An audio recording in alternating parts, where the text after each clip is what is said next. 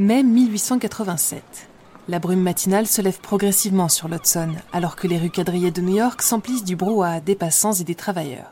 C'est une journée comme les autres pour les New-Yorkais, mais pour la jeune femme qui se tient devant la porte de l'un des pensionnats féminins de la deuxième avenue, c'est le jour qui va déterminer le reste de sa carrière. Âgée d'à peine 23 ans, les cheveux d'un brun commun et une valise miteuse à la main, on pourrait la prendre pour une femme démunie parmi tant d'autres, une provinciale dont les rêves ont été trop vite dépassés par cette ville qui grandit vers le ciel plutôt que de s'étendre vers l'horizon. Mais son visage cependant raconte une toute autre histoire. Ses yeux aux couleurs changeantes évoquent tantôt le désert, l'océan ou les forêts verdoyantes, mais il reste une personnalité qui a les pieds fermement ancrés sur terre. Son regard et son port volontaire en disent long sur la détermination qui l'anime, sa vivacité, ainsi que son désir irréductible de faire ses preuves. Si tout se passe comme prévu, elle sera bientôt internée pour folie furieuse à l'asile psychiatrique de l'île de Blackwell. Nellie Bly prend une inspiration, puis frappe à la porte. Elizabeth Jane Cochrane naît le 5 mai 1864 dans un petit village de Pennsylvanie. Si les premières années de sa vie se passent paisiblement et à l'abri du besoin, la mort de son père, alors qu'elle n'a que 6 ans, va brutalement modifier le cours des choses et la marquer durablement. Afin d'assurer la sécurité de ses cinq enfants, la mère d'Elisabeth tente bien de se remarier quelques années plus tard, mais elle divorce bien vite de l'homme alcoolique et violent qui partage désormais son lit. Adolescente, Elisabeth sait qu'elle va devoir rapidement se faire une place dans le monde du travail afin d'aider sa famille alors sans ressources. Sa mère lui conseille de devenir gouvernante ou demoiselle de compagnie, un emploi qui lui assurerait une relative sécurité et qu'elle accepte, avec résignation. Car au fond d'elle, la jeune fille ne peut s'empêcher de rêver à autre chose. Découvrir le monde, étudier, voilà ce qui l'attire. Elle s'imagine exploratrice, aventurière ou écrivaine. Mais en cette fin du XIXe siècle, de telles aspirations ne sont pas acceptables chez une femme que l'on attend plutôt au foyer et au bon soin de son mari. Le soir, pour s'évader de cette réalité qui lui répugne, elle rédige des poèmes et de courts récits où elle rêve de liberté.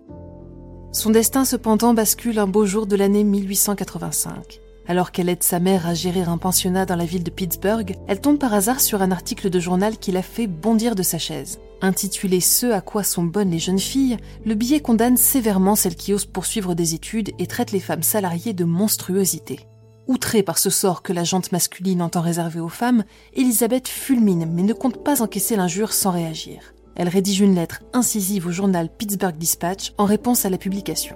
Rassemblez les filles intelligentes, écrit-elle avec rage. Sortez-les de la bourbe, aidez-les à grimper l'échelle de la vie et soyez-en amplement récompensés. Son style est si juste et sa réponse si bien tournée que la lettre attire l'attention du rédacteur en chef. Impressionné, il décide de la publier sans attendre et demande à rencontrer la jeune orpheline solitaire, pseudonyme énigmatique qu'Elisabeth a choisi pour signer sa lettre. Au cours de leur entrevue, il lui lance un défi qu'elle accepte sans hésiter. Elle devra rédiger un article sur le sujet de son choix et si l'article plaît, elle sera embauchée en tant que journaliste. La jeune Elisabeth arrive à peine à croire à l'opportunité qui lui est offerte. Plus motivée que jamais, elle choisit d'écrire un article sur le divorce, une thématique qui lui tient à cœur pour l'avoir si durement marquée durant l'enfance et un sujet encore largement tabou au sein de la société. George Madden, le rédacteur en chef du journal, est définitivement conquis par cette plume fine et acérée. Il lui offre donc le poste tout en lui conseillant d'écrire ses futurs articles sous un pseudonyme afin de se protéger elle et de protéger sa famille d'éventuelles représailles.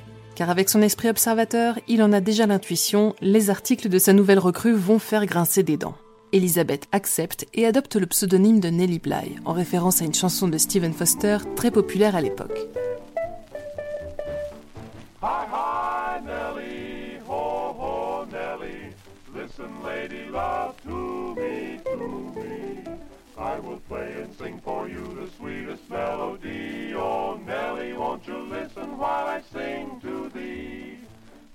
Bly, Bly, bring the along. La rédaction charge alors la jeune femme de réaliser un reportage sur les conditions de travail des ouvrières dans une fabrique de conserve. Pour mener son enquête et avoir accès à des informations de première main, la nouvellement baptisée Nellie Bly a alors l'idée de se faire embaucher au sein de la conserverie. Après quelques jours passés aux côtés des ouvrières, elle rédige son article où elle dépeint les terribles conditions de travail que subissent chaque jour les employés de l'usine. Le reportage fait sensation auprès du grand public et les ventes du journal explosent. C'est un premier coup réussi pour la jeune journaliste qui, sans le savoir, vient d'ouvrir la voie au journalisme d'investigation. Forte de ce nouveau succès, Nellie Bly continue de mener l'enquête sur le monde ouvrier, notamment pour en dénoncer les conditions de travail, mais ces articles, il fallait s'en douter, ne sont pas au goût de tout le monde, et en particulier des industriels de la région. Irrités par ces témoignages à charge qui font du tort à leur activité, plusieurs patrons d'usine vont faire pression sur le Pittsburgh Dispatch, tentant de mettre un terme à la carrière journalistique de Nellie Bly. Malgré le succès que rencontrent les articles de la jeune femme et en dépit des ventes en hausse, les industriels obtiennent gain de cause et Nellie Bly se voit reléguée aux rubriques art, théâtre et jardinage. Agacée par cette éviction, la journaliste décide sur un coup de tête d'accompagner sa mère dans un voyage au Mexique et de devenir correspondante à l'étranger. Une position encore une fois totalement nouvelle pour une femme à cette époque. Dès son arrivée, elle se met à traiter de divers sujets, mais rapidement son attention se focalise sur la corruption du gouvernement mexicain et sur les mauvais traitements que l'on réserve alors aux paysans et aux ouvriers. Une fois encore, ces articles finissent par lui attirer des ennuis et elle se voit obligée de fuir le pays avant d'être arrêtée. Prise au dépourvu, elle n'a d'autre choix que de réintégrer la rubrique jardinage du journal. Mais elle n'y restera pas longtemps, car la jeune femme bouillonne d'ambition et se sait désormais aller trop loin pour faire marche arrière. En 1888, elle quitte Pittsburgh et prend la route de New York en quête d'une nouvelle aventure. Elizabeth Cochrane, alias Nellie Bly, n'a alors que 23 ans. Elle décide de s'attaquer directement au New York World, un important journal dirigé par Joseph Pulitzer, connu pour pratiquer une presse à scandale. À l'issue de l'entretien, Pulitzer lui promet un poste si elle ramène un article à sensation sur une thématique bien précise qui va mettre à rude épreuve les talents d'investigatrice de la jeune femme. Le rédacteur en chef souhaite en effet un reportage sur les conditions de vie au sein du Blackwell's Island Hospital, un asile psychiatrique pour femmes. Le défi est de taille, mais la jeune femme est fermement décidée à obtenir le poste. Les unités psychiatriques représentent à l'époque des milieux fermés au regard public dont seul filtre un mince filet d'informations. Possiblement inspiré par l'histoire du journaliste Julius Chambers qui s'est fait volontairement interner quelques années plus tôt avec le même objectif, Nellie Bly met au point un plan. Après une nuit d'entraînement devant son miroir, la jeune femme se présente aux portes d'un pensionnat décrépit sur la deuxième avenue. Incarnant le rôle d'une immigrante cubaine, elle obtient un lit auprès de la logeuse qui, dès le lendemain, sera prête à tout pour se débarrasser de cette pensionnaire dérangeante. Mélancolique, paranoïaque et refusant catégoriquement de dormir de crainte, dit-elle, d'être assassinée, Nellie Bly joue son rôle à la perfection, à tel point qu'au bout d'à peine quelques heures, les autres femmes du pensionnat n'osent déjà plus l'approcher. Au petit matin, deux gendarmes font leur apparition au numéro 84 et emmènent Elisabeth au poste. Elle comparaît devant un juge suivi de plusieurs médecins qui déclarent tous ensemble que la jeune femme est mentalement dérangée. Après de longues heures d'auscultation et d'interrogatoire, Nellie Bly est finalement transférée au sein des unités psychiatriques de Blackwell Island. Son infiltration réussie, Elisabeth, ou plutôt Nellie Brown, ainsi que l'appellent les infirmières, peut débuter ses observations. Et ce qu'elle va découvrir la bouleverse. Les conditions de vie des pensionnaires sont en effet désastreuses. Des femmes complètement démentes sont attachées et promenées comme des bêtes, partageant leur quartier avec des immigrantes, des épouses et des filles saines d'esprit que l'on a simplement déposées là, comme on se débarrasse d'une gêne pour les y laisser dépérir. Les chambres ne sont pas chauffées et les bains se font à l'eau glacée, une fois par semaine. Les nuits sont entrecoupées du claquement des lourds verrous régulièrement ouverts pour vérifier que chaque patiente dort bien.